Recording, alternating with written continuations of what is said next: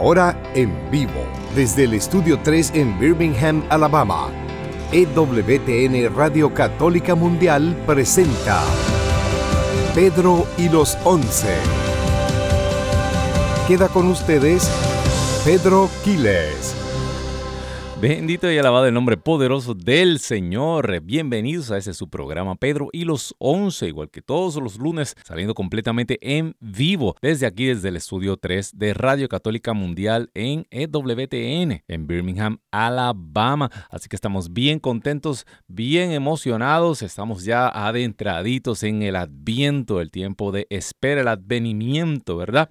Eh, y ya está preparándose todo el mundo para la Navidad que acerca, ya están los regalitos por ahí volando.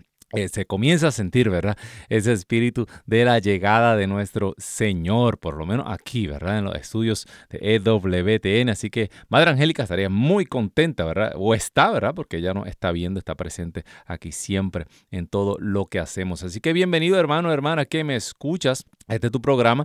Sabes que eh, se estará subiendo más tardecito al podcast, ¿verdad? De EWTN, entras a ewtn.com, diagonal es, ¿verdad? Porque estamos en español, diagonal eh, podcast o ahí mismo cuando eh, entras a la página de Radio Católica Mundial, vas a ver la sección, ¿verdad? De los podcasts. Ahí puedes disfrutar de toda la programación de Radio Católica Mundial. Te puedes sentar y mira, ver uno, dos, tres programas corridos, ¿verdad? Si te los perdiste, si no pudiste estar eh, a tiempo, no te preocupes. Eso va a estar listo y disponible para ustedes. Así que, hermano, hermana, eh, les doy los teléfonos aquí en Puerto Rico, Estados Unidos y Canadá. Está el 1866 398 6377 1-866-398-6377. Ese es el teléfono el libre de cargos en Puerto Rico, Estados Unidos y Canadá, o sea, como llamada local. E internacionalmente te puedes comunicar con nosotros al 205-271-2976. Repito, 205-271. 2976. Esos son los teléfonos aquí en cabina. Eh, si quieres salir al aire, si quieres eh, que nos pongamos de acuerdo contigo, ¿verdad? Dos o más pidiendo por una petición aquí y son, mira, miles de personas los que se ponen de acuerdo contigo en esta radio audiencia de Radio Católica Mundial. Así que claro que el cielo eh, le llamamos la atención, ¿verdad? Al cielo y el cielo y el Padre que está en su trono. Mira, mira, sí, se vamos a concederle ese milagrito. Ahora en Navidad, que estamos en tiempos de dar, en tiempos de ofrecerlo todo. Eh, también para eh, testimonios, cosas que el Señor haya hecho recientemente en tu vida. Estás viendo la mano de Dios obrar en tu vida, pues proclámalo desde los tejados que todo el mundo se entere que Jesucristo está vivo, que está actuando en tu vida con poder y tú verás cómo sigue llegando ¿verdad? esa manifestación divina a tu vida, porque donde el Señor ve que hay un buen administrador, una buena administradora que proclama, ¿verdad? Para que el nombre de Dios, para que el Padre sea glorificado. Dice, eh, eh, San Pablo en 2 de Corintios, ¿verdad? Que cuando uno da, cuando uno da con alegría, esa, se llena el trono de Dios, ¿verdad? De, esa, de esas acciones de gracias. Usted está provocando que el nombre de Dios sea exaltado, que sea adorado, que sea glorificado. Así que es bueno dar testimonio para que se siga glorificando el nombre del Señor y proclamando el nombre de Jesucristo como Señor y Salvador, especialmente ahora en estos tiempos que vamos a vivir, este tiempo fuerte. Así que, hermano, hermana que me escuchas, ya sabes, ya te di los números a llamar. En cualquier momento, ¿verdad? Eh, te queda ahí en línea y tomamos tu llamada. Así que, bueno, muchas cosas pasando. Eh, mire, lo primero que le digo es, ni voy a hablar del tema, pero no se deje, eh, no se deje dañar la Navidad, ¿verdad? acá lo, lo, yo no sé si el personaje del Grinch, de, de el el, como la criatura esa verde que quiere arruinar la Navidad. No se deje arruinar la Navidad por los titulares, ¿verdad? Eh, los titulares en los periódicos, en la prensa, eh, muchas veces eh, todo esto, o no muchas veces, la mayor parte de las veces todos estos titulares están, hermano, hermana, que me escuchas, manipulados y dirigidos por grandes oficinas y agencias mediáticas encargados de relaciones públicas, ¿verdad? Así es que trabaja el mundo mediático. Se lo digo yo que conocía muchas personas que trabajaban en estas agencias de relaciones públicas, publicistas, De hecho, hay, hay agencias de estas que, que se especializan, ¿verdad? en escándalos, se especializan en, en apagar escándalos, eh, se especializan en arreglar la imagen pública, ¿verdad? De grandes corporaciones e instituciones. Y, ellos tienen sus maneras de hacer las cosas y a veces usted lo que ve son estas batallas de titulares, ¿verdad? Ellos saben que, que, no todo el mundo lee eh, los artículos, hay artículos larguísimos, la gente lee titulares. Y esta es la guerra de los titulares, ¿verdad? Eh, para llamar la atención del público, para dirigir la opinión del público, para, para eh, guiar, digo yo, y de alguna manera crear unas percepciones y unas impresiones. Y todo esto es para controlar la opinión pública, lo que se dice, lo que no se dice. Así que desde ahora no voy a ser eh, específico en lo que estoy hablando, pero eh, muchos de mis hermanos que son, como dice mi hermano Fernando, son católicos profundos, saben de lo que estoy hablando. miren, los, los titulares de los lunes en la mañana son los titulares que estas agencias decidieron que tienen que salir para manipular la narrativa de la semana.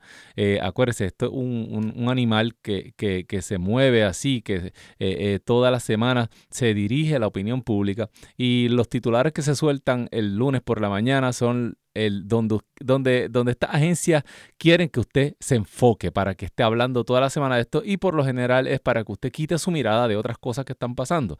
Los titulares escondidos que salen los fines de semana son los titulares que eh, estas compañías deciden que tienen que esconderse, ¿verdad? Y como los fines de semana casi nadie lee la prensa o hay menos personas, esto es todo por estadística, pues eh, eh, así es que se, se, bate el cobre, como, dice, como decimos los boricuas. Así que resumen, aleje su mente, aleje su mirada de estos titulares y vamos a enfocarnos en las cosas reales. ¿Y qué es lo real? Lo real es que estamos viviendo y vamos a celebrar el misterio de la encarnación, ¿verdad? El misterio central, este Dios con nosotros, una palabra Emmanuel. Eso tiene un significado tan profundo que, que no, no nos da nuestra mentecita para abarcarla completamente. Las cosas que están ocurriendo a nivel cósmico, donde nosotros somos un granito pequeñito de arena, ¿verdad? Así que no dejes que el Grinch te robe la Navidad. No dejes que, eh, el, cosito, la, criaturita esa verde te, te arruine eh, el corazón, ¿verdad? Para que tú quites tu atención y tu mirada de Cristo Jesús, de ese pesebre, bendito Dios, que es hacia donde nos dirigimos todos. Estos son, yo digo que son como nubarrones, ¿verdad? Nubarrones que le salían me imagino a, a, los, a, a, los sabios de Oriente le salían uno que otro nubarrón para que no pudieran ver la estrella y se perdieran por allá en los desiertos, pero no, los ojos fijos en la estrella, bendito Dios, que vamos a llegar a ese pesebre. Amén. Así que, bueno, dicho esto, eh, yo, yo comencé un tema hace unos cuantos días que era eh, cuando estábamos celebrando el... Eh, la Inmaculada Concepción, luego celebramos la, Guadalupe, pues yo tenía eh, eh, un tema, pero ese día llamaron tantas personas que no pueden ni terminar el tema. Y sí quería cerrar ese tema de la Inmaculada Concepción y de María en general, que no lo voy a cerrar nunca, ese tema no se acaba en mí. Voy a hablar de eso más tarde.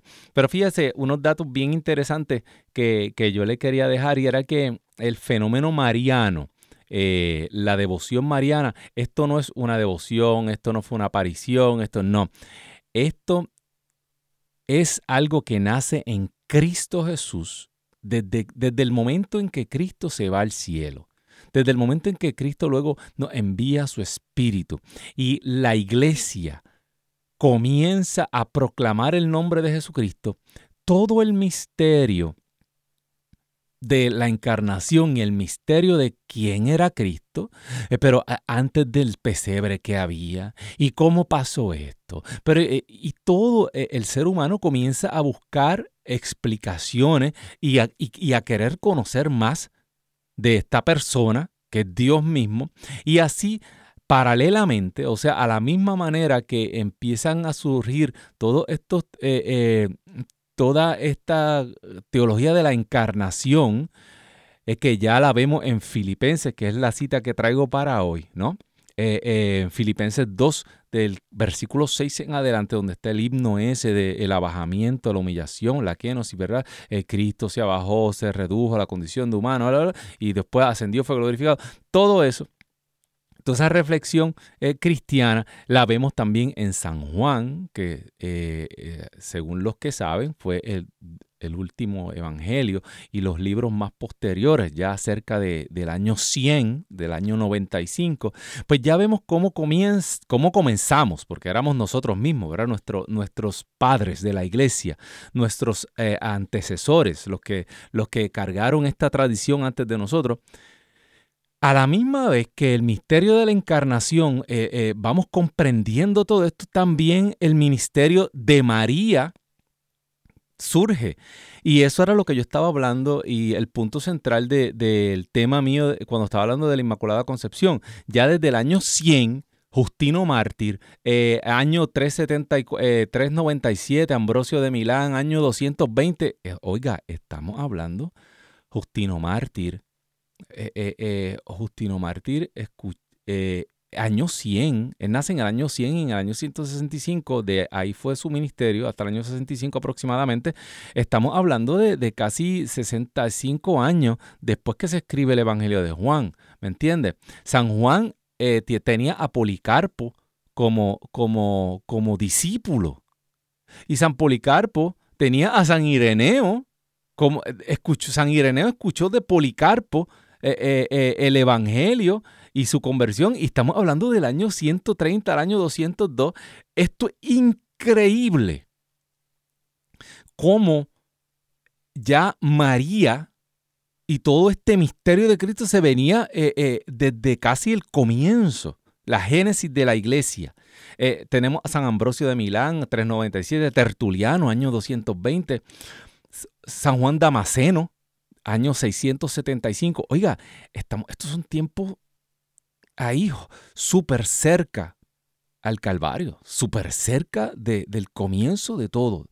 Entonces, es por eso en estos días yo, eh, a mí me entrevistaron de, de EWTN Noticias y me, y me preguntaron, era para preguntarme acerca de, de la conversión de, de este artista eh, de este artista urbano, ¿verdad? Dari Yankee. Y me, hicieron una entrevista como yo también estuve por corto tiempo ¿no? en la industria del entretenimiento, pues ellos querían mi opinión. Y, una de las cosas que yo estaba hablando era que, ¿sabes? que teníamos que, asumimos, yo no he sabido nada más de eso, pero asumimos que su conversión se debió a, alguna denominación protestante o en alguna iglesia independiente, no sabemos, ojalá, ¿verdad? Y sea católico, pero no, no sabemos nada de eso. Y yo lo que estaba hablando era que sí teníamos que orar, teníamos que darle gracias a Dios, porque dice San Pablo, ¿verdad? Que eh, cada vez que se proclama el nombre de Jesucristo es motivo de gozo para nosotros. Pero a la misma vez teníamos que orar por él para que el Señor lo mantuviera en este camino que comienza ahora, porque decirle que sí al Señor, es el comienzo de un camino, esto no es la meta. Aquí es que empieza eh, a subir la cuesta a ponerse fuerte, ¿verdad? Eh, y que teníamos que orar para que, para que Él llegara a toda verdad. Dice la palabra que el Espíritu Santo nos llevará a toda verdad. Jesús le decía a sus discípulos, eh, no les digo nada más porque no pueden comprender nada más. Cuando el Espíritu Santo venga, Él les enseñará todas las cosas. Él llevará, los llevará a toda verdad, ¿verdad? rebatirá toda mentira, fíjate. Entonces, lo que yo siempre me, me cuestiono, ¿verdad? Es lo que le, ¿cómo cómo se puede ser cristiano si, si después de Cristo vienen los apóstoles y los apóstoles y los eh, evangelistas son los que escriben la Biblia, o sea, la palabra de Dios, alguito de la palabra de Dios. La palabra de Dios es la tradición y la escritura. Eh, y, la, y, la, tradición es mucho más amplia que la escritura. O sea que la, la, la escritura viene siendo como un pequeño manual de la inmensa tradición y este pequeño manual se pone por escrito porque los discípulos, los evangelistas, los testigos se dieron cuenta que se estaban muriendo, que, estaban siendo martirizados, pues eh, la iglesia eh, en, su, en, su, en su inteligencia, en su, en su inspiración, decide poner por escrito, bajo la inspiración del Espíritu Santo, la doctrina, lo que se creía. Y San Pablo daba la vida por esto. Si alguien viene a cambiar lo que está escrito, así sea un ángel de luz, anatema, maldito. ¿Verdad? Ese era San Pablo. Que nadie venga a cambiar lo que se está poniendo, lo que yo he dicho por tradición, no simplemente la escritura, sino pues, San Pablo en, en Primera de Corintios, ¿verdad? Capítulo 11, cuando él dice, porque a mí me fue dada esta tradición igual que yo se la di a ustedes. O sea que cuando San Pablo estaba hablando y, cuando estaba escribiendo la carta de los Corintios, ya estaba refiriéndose a una tradición que él ya le había pasado a la iglesia hace tiempo, que era la tradición de la Eucaristía. O sea que la Eucaristía no comenzó cuando Pablo escribió. La, la, Eucaristía ya había comenzado. O sea, esta tradición oral era la que Pablo decía, así sea un ángel de luz, maldito sea el que venga a cambiar esto. Ja, ja, ja. Agárrate. Ay, ay, ay. ¿Verdad? Está bien fuerte eso. Entonces, exactamente por eso se pone todo esto por escrito. Eh, un, pequeño, como un compendio, ¿verdad? De las cosas más importantes que estaban ocurriendo. Y, ahí tenemos nosotros la Biblia. Y, y cómo uno puede entonces ignorar lo que lo que decían y pensaban los mismos evangelistas y las personas que interpretaron esta escritura de primera mano. En otras palabras, si tú quieres saber de dónde sale la iglesia y quién tú eres, tu identidad de cristiano, tú tienes que creerle a los padres de la iglesia lo que le llaman la patrística. ¿Por qué? Porque ellos fueron los que interpretaron toda escritura y todas estas cosas. Ellos eran los que vivían esta tradición por primera vez. ¿Verdad? Tú no puedes venir ahora a darle una interpretación a la escritura, a la Biblia, diferente a la que le dieron los que le escribieron. ¿Me entiendes, verdad? Creo que esto es algo bien básico. Eh, eh, mire, Oiga, no hay que ser teólogo para esto. Esto es lo que hay que tener dos dedos de frente. Eh, ¿Usted no cree? ¿Cómo alguien va a interpretar y a decir, no, no, no, lo que dice este texto es esto. Pablo escribió esto, pero lo que Pablo se refería a esto, cuando después de Pablo escribir, vinieron como padres de la iglesia e interpretaron eso de la misma manera que Pablo lo había escrito, inclusive la estaban viviendo tal vez antes de que Pablo lo hubiera escrito, ya se vivía esa tradición en la iglesia. ¿Cómo alguien puede querer y pretender conocer la doctrina de Cristo, la palabra de Cristo, que es él mismo como persona, si no, si se desconecta completamente de los primeros que proclamaron esta palabra. Es algo, es, algo, un anacronismo, yo no sé ni cómo decirlo. Estoy tratando de buscar palabras bonitas, ¿verdad? Porque esto es un, esto es un show bien serio, ¿verdad? Esto es un, programa muy, ¿verdad? EWTN, yo no puedo decir aquí las cosas que decimos eh, por ahí, ¿verdad? Entre, entre amigos, pero no tiene sentido, no tiene ninguna lógica. Entonces, de la misma manera, ¿cómo nosotros vamos a pensar que todo el evento de María es un, invento de los otros días, cuando el pueblo de Dios viene reflexionando sobre María desde, desde casi el comienzo de la, tradición cristiana.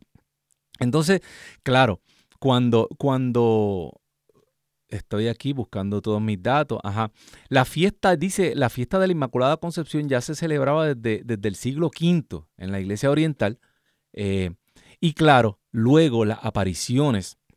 En los 1800 a Santa Catarina Laboré, que fue la, que se le atiene las apariciones y que la Virgen le, le, da el modelo de la medalla milagrosa, esta devoción eh, se, se, se expandió de tal manera que Pío IX, el Papa Pío IX, en 1849, le pidió opinión a todos los obispos eh, de qué pensaban de estas apariciones y del dogma del, de la Inmaculada Concepción de María y el 90% de los obispos dijeron que sí, que esto era dogma, que esto tenía que ser creído como eh, obligatoriamente por la fe. O que la Virgen fue concebida. Sin pecado original, en vista a la misión que le había sido dada en la historia de ser el arca de la nueva alianza, de ser el recipiente, la carne de Dios. El, el, de todas las maneras que Dios pudo haber escogido para aparecer en la historia, Dios pudo haber aparecido como el resucitado, como el fantasma que caminaba sobre la agua, Dios pudo haber bajado sobre el templo, como mismo le dijo Satanás, tírate, lánzate del pináculo del templo, que los ángeles te recogerán y no permitirán que tu pie tropiece con ninguna piedra, y todos creerían con un milagro así, un signo de tal magnitud ¿verdad? Jesús pudo haber bajado del monte Tabor transfigurado y haber seguido caminando como un ente luminoso y todo el mundo iba a caer a sus pies y no él no tenía no tenía uso, él no necesitaba a la mujer para nada, pero Dios desde el infinito antiguo, que no sabemos dónde comenzó, Dios crea a la mujer con un propósito.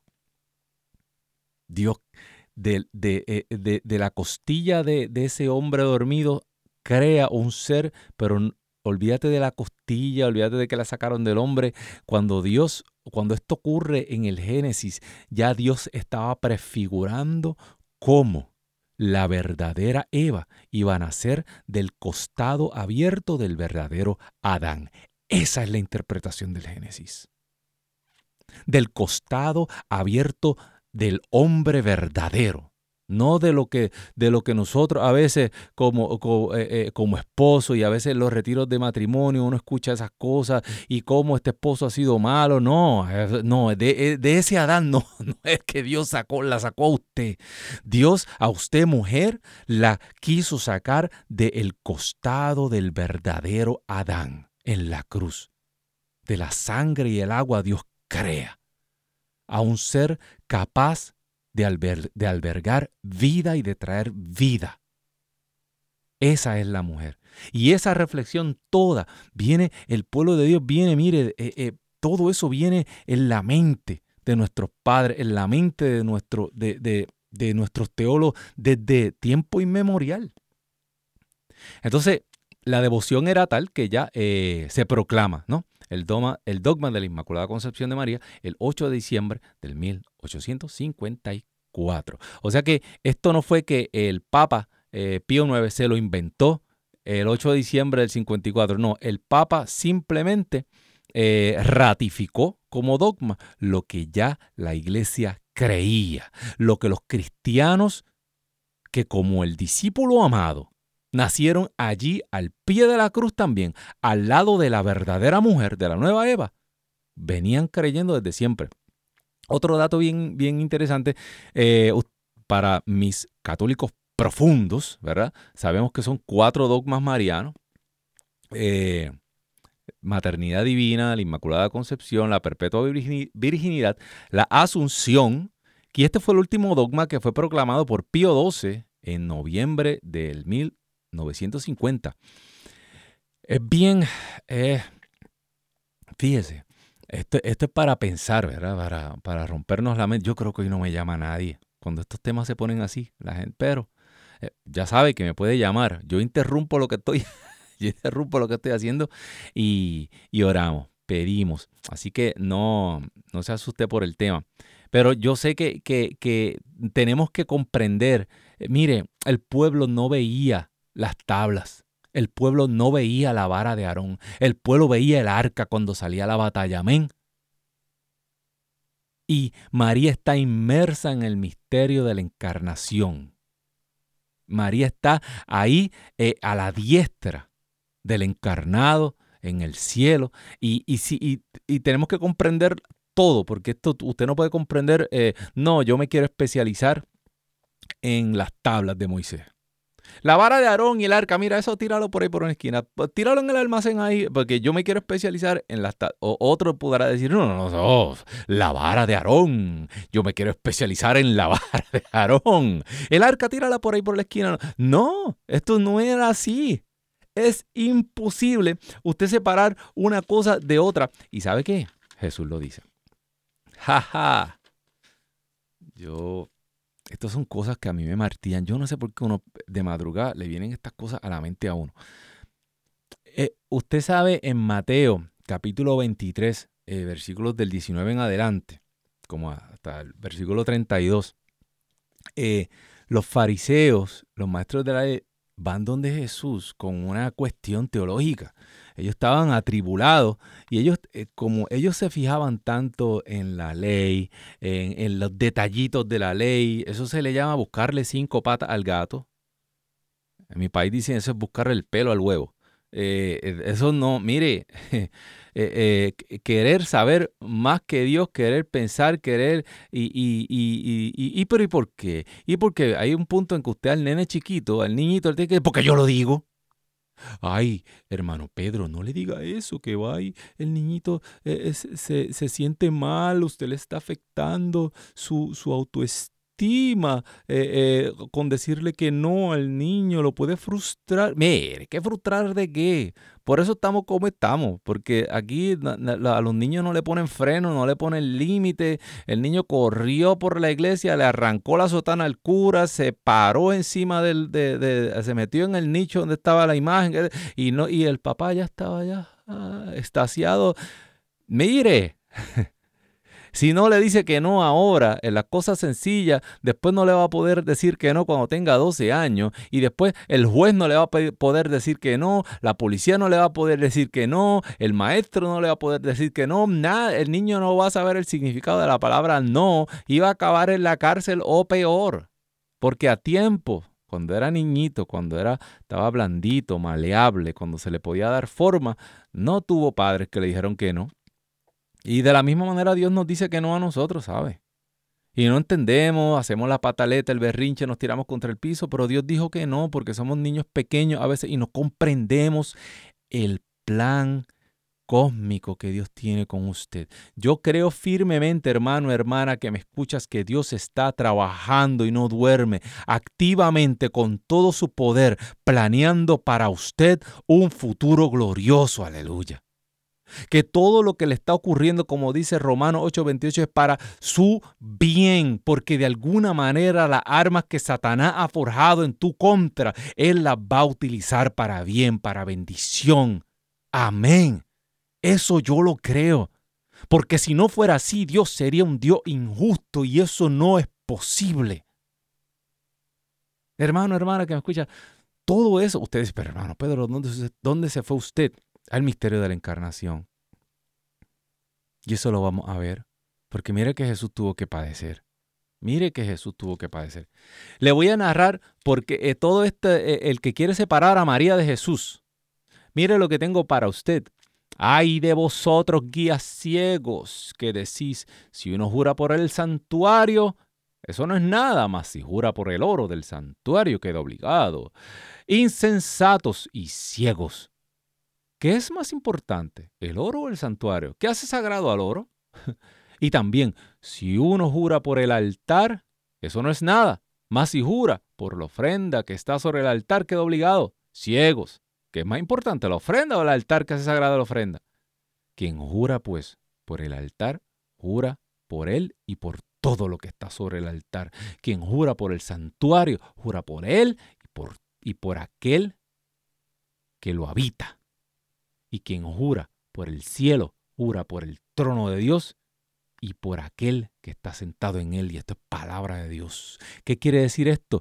También se puede añadir aquí, yo, no, oiga, esto no es escritura, y el que jura por las tablas de Aarón y por, la, por, las tablas de Moisés, por la vara de Aarón, también jura por el arca. Y el que jura por el arca también jura por las tablas de Aarón y lo que estaba dentro del arca. Porque usted no puede separar una cosa de la otra. Son parte del mismo misterio. Y eso, hermano, hermana que me escuchas, está central en el misterio de la encarnación. No se puede separar el misterio de Dios hecho hombre de la mujer, de la misteriosa mujer del 3.15, de Génesis 3.15, de la misteriosa mujer del, del Apocalipsis 12. Es inseparable. No porque María sea digna, ni porque se lo merezca, ni porque se lo ganó, porque así lo quiso el Dios, que no tiene que pedir permiso ni dar explicaciones para su maravillosa obra, aleluya. Dios lo quiso así. El dogma, fíjese, eh, aquí, y aquí se lo está diciendo Jesús, ¿sabes? Eh, ¿Por qué está tratando de separar el oro? No, no, te estoy diciendo que el altar es más importante que la ofrenda, nadie entienda, yo no estoy diciendo que María es más importante que Jesús, que es el encarnado, no, pero son parte del mismo misterio. El DNA de Jesús lo obtuvo de María, su carne, su ser humano. Se une al ser divino, no los puede separar. Aquel que le diga que María es solamente una humana que Dios utilizó como si fuera un vientre de alquiler, hereje. Es una herejía y una blasfemia también porque usted no puede separar las naturalezas de Cristo. Hombre total, Dios total. Una sola persona, la hipóstasis, inseparable. Por eso la iglesia por poco se va por el chorro. Cuando Arrio trató de decir y de separarla, no, que, que estaba en la cruz, que era, que no era, que si Cristo, que si no es Dios, que si no, no, no. Él es Dios uno y trino. Y en el Hijo la naturaleza humana es parte de Él. ¿Y quién se la dio? María. Dios le pareció bien sacarla de María, pero no podía ser la naturaleza de la vieja Eva pecadora. Tenía que ser una nueva Eva que él creó desde antemano porque no podía haber en el cuerpo de Dios corrupción ninguna. Aleluya. No podía el Hijo perfecto, absoluto de Dios que no puede eh, cohabitar con el pecado. No podía venir de un cuerpo pecador. O sea que la redención en María se dio de una manera única y especial. Todo a través de Cristo, fíjese. A través de Cristo se da la redención de María, pero de una manera distinta y única a la suya y la mía. El que le diga que María fue una más, está pecando contra el Dios vivo. ¿Sí? Está faltándole a la naturaleza humana de Jesús, que no admitía ningún pecado, ni mancha, ni cosa alguna. Amén. Así que, bueno, estoy hablando de, estos son dogmas, ¿sabes? Yo no estoy inventándome todas estas cosas. Claro, le estoy poniendo sazón, ¿verdad? Póngale sazón, batería. Ah, no, eso no es. Eh, entonces, hermano, hermana, que me escuchas, ahí están entrando llamadas, pero se me están cayendo. Es que no puedo, no llego allá. Eh, llame otra vez, hermano, hermana, que me está escuchando, que ahora sí voy a agarrar su llamada. 1-866-398-6377. 1-866-398-6377. También se puede comunicar al... Eso es Puerto Rico, Estados Unidos y Canadá también se puede comunicar internacionalmente libre de costos al 205-271-2976. 205-271-2976. Llama ahora, bendito Dios. Eh, yo quería poner una cancioncita por aquí. Hace rato que estoy buscando una canción, pero quería poner algo, algo bien chévere, algo, algo bien rico, algo ¿Qué hay aquí? No, todavía no. Ay, si pongo una canción de Navidad, ahí me tiran con algo, ¿verdad? Porque estamos en Adviento todavía. Ay, pero le tengo que admitir que me da la tentación. Bueno, vamos a escuchar este temita de, de la hermana Kairi Márquez. Nos vamos a esta pausa y no te retires, que Pedro los Once continúa. Llama ahora.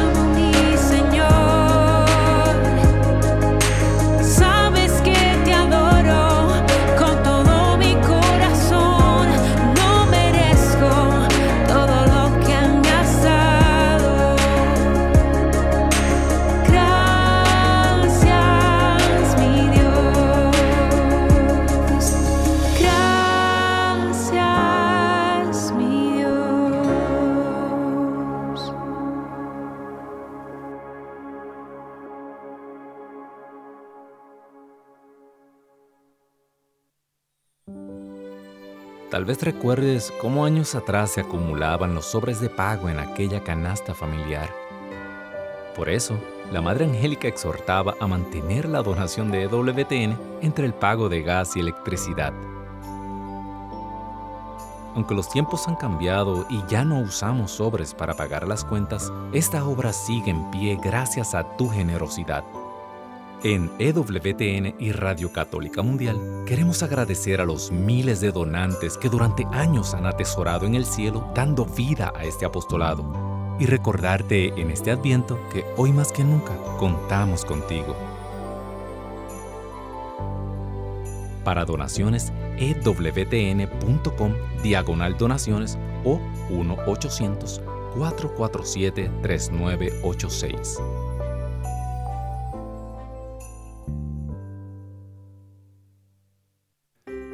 ¿Te perdiste tu programa favorito de Radio Católica Mundial? No hay problema. Ahora nuestra programación está disponible siempre y a tu conveniencia en formato podcast. Visita nuestra central de podcast en ewtn.com, diagonal es, diagonal radio y busca la opción podcast o también en Apple Podcast o Spotify.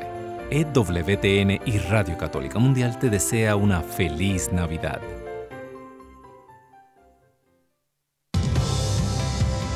Y ahora continuamos con su programa Pedro y los Once, en vivo por EWTN Radio Católica Mundial.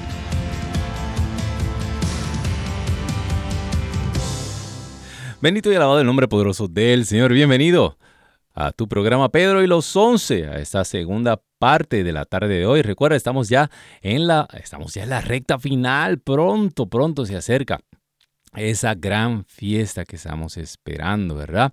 Eh, si hoy es, los sacerdotes están todos, mire, con los pelos de puntas, tienen que celebrar en la mañana, la última de Adviento, luego empieza la Navidad casi ahí, eh, pero el calendario litúrgico lo apretó este año, pero nadie, ninguno perdemos el sentido de lo que estamos haciendo, de lo que estamos esperando de este gran evento.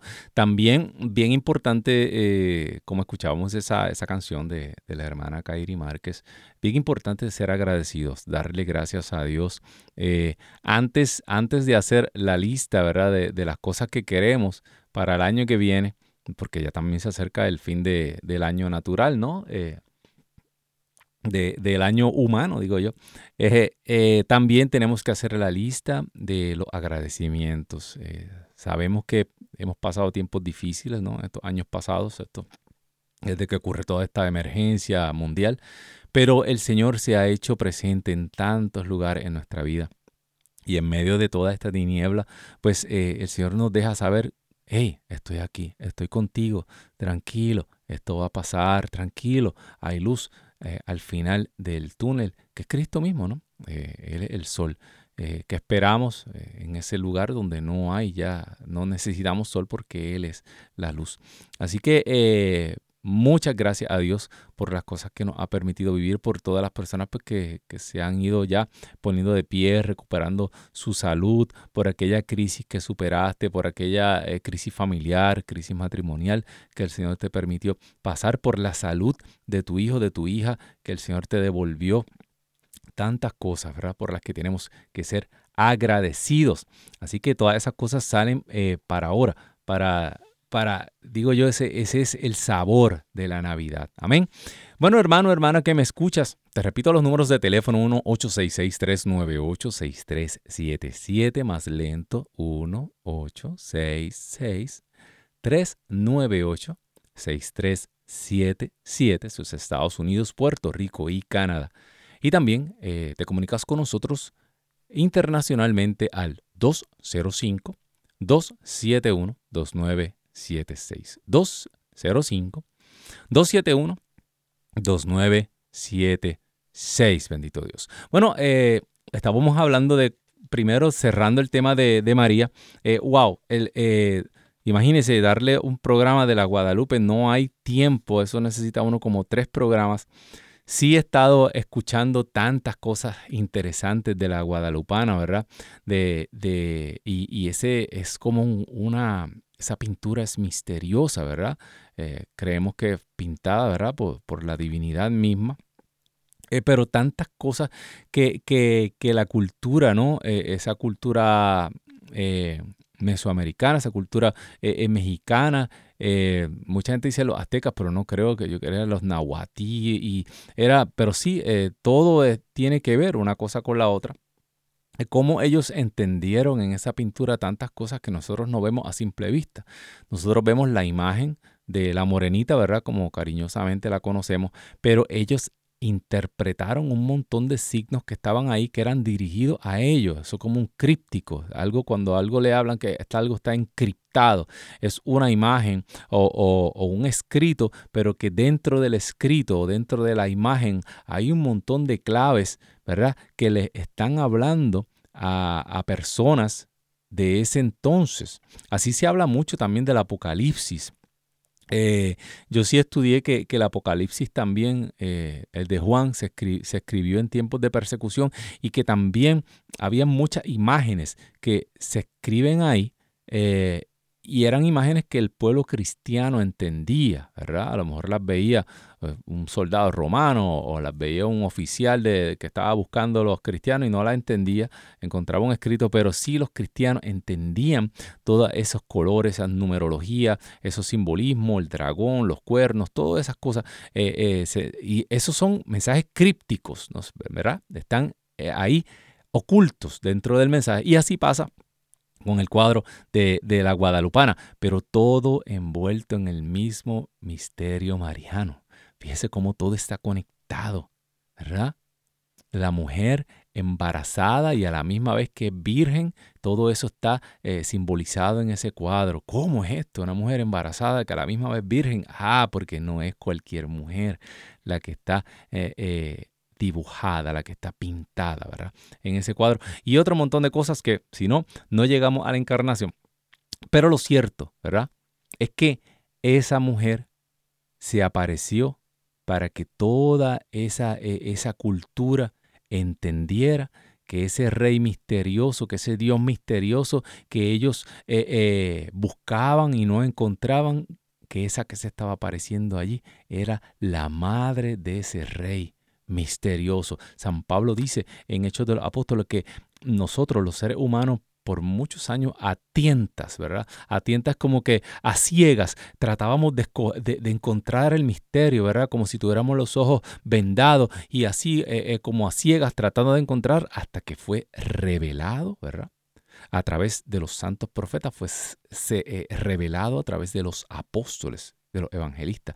Así que ese misterio eterno que el ser humano viene buscando y preguntándose a través de otras religiones, de otras culturas, todo es un embudo que se, todo llega a Cristo Jesús.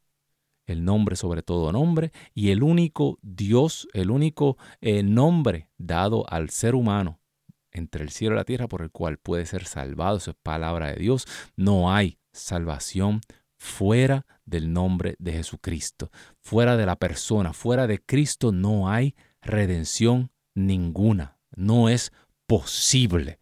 Si fuera, si hubiera una sola, pequeñísima manera alterna de salvarse, de ir al cielo, fuera de Cristo Jesús, Jesús el Padre no hubiera dejado que el Hijo muriera en la cruz por nosotros. El Padre hubiera explotado hasta la última posibilidad, pero solamente el sacrificio del mismo Dios y solamente la sangre de Dios podía ser rescate por tanto pecado, tanta maldad. Solamente no había cordero, no había buey, no había animal, no había sangre de nadie, ni la de Moisés, nadie eh, eh, eh, era tan bueno y tan santo que podía ofrecerse su sangre como sacrificio, como reparación, solamente el sacrificio de Dios. Y eso fue lo que entendieron todo este pueblo indígena, ¿verdad? Donde habían eh, eh, eh, estas religiones ofrecían sangre humana, ofrecían sacrificio humano, ofrecían corazones humanos y esta mujer se aparece para que ellos supieran y el mundo y la historia después de ellos, ellos proclamaran a las naciones que solamente un sacrificio humano, solamente un corazón podía ser ofrecido al cielo que pudiera aplacar y pudiera reparar aquello que había ocurrido la caída del hombre. Y ese es el sagrado corazón de Cristo Jesús. Amén. Esa es la sangre del cordero, el único cordero. Y allí se apareció la madre de este único cordero, bendito Dios. Todo está conectado. El que, el que, el que quiera sacar a María y ponerla a un lado y, y quiera adentrarse en la escritura, no la va a entender. Tú vas a entender pasajes, yo siempre digo esto, la mujer misteriosa está en el, desde el Génesis hasta el Apocalipsis, está la mujer misteriosa. ¿verdad? Y si te fijas, pasa a través de Esther, a través de Judith, a través de Débora, a través de una y otra y una, te narra este misterio, está ahí eh, implícito, implícito, ¿verdad? La mujer del cantar de los cantares, la novia, eh, eh, las bodas, todo esto implica el casamiento, las bodas de Dios con la humanidad, con el hombre, prefigurada en esta mujer, aleluya. Y si tú sacas a la mujer, tu Biblia se convierte en un rompecabezas, un montón de fragmentos, ¿verdad?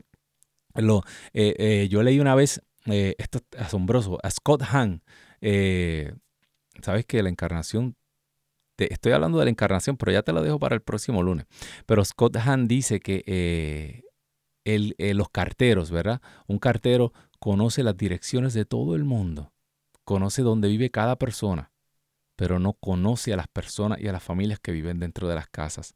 Y es lo mismo que una persona que se sabe todos los textos bíblicos. Ah, eso está aquí, eso está allá, primera de Corintios, ta, ta, ta, ta, segunda de Corintios, ta, ta, ta, primera, Eso puede ocurrir también a una persona que se conoce todas las direcciones bíblicas, pero no conoce el corazón de lo que se está hablando ahí. Y si la mujer la Biblia, la palabra es incomprensible. Bueno, hermano, hermana que me escuchas, eh, ya estamos cerrando el programa de hoy.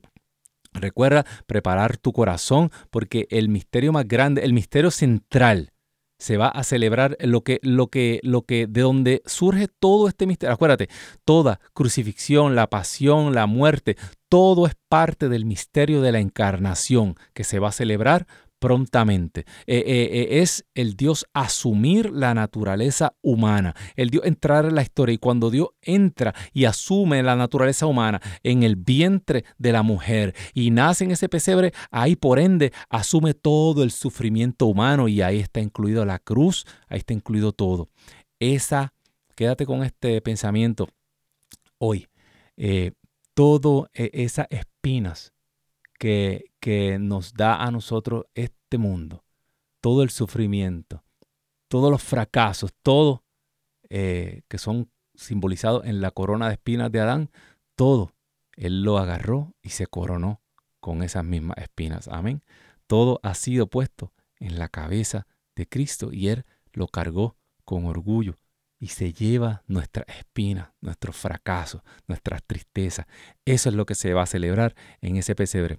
Y otra cosa, Jesucristo no nació pobre allí. Él se dio el lujo y quiso nacer en el vientre de esa mujer. Es el gran lujo y es el, el gran triunfo con lo que Dios se quiso vestir en esta historia. Dios llegó después de contemplarnos y quiso, ¿verdad? Decir, ahora es que yo me voy a revestir con esta mujer hermosa. Y esa es el misterio de la encarnación. Que Dios me los bendiga. Hasta la próxima. Este es su hermano Pedro Quiles no te retires de Radio Católica Mundial, que esto continúa.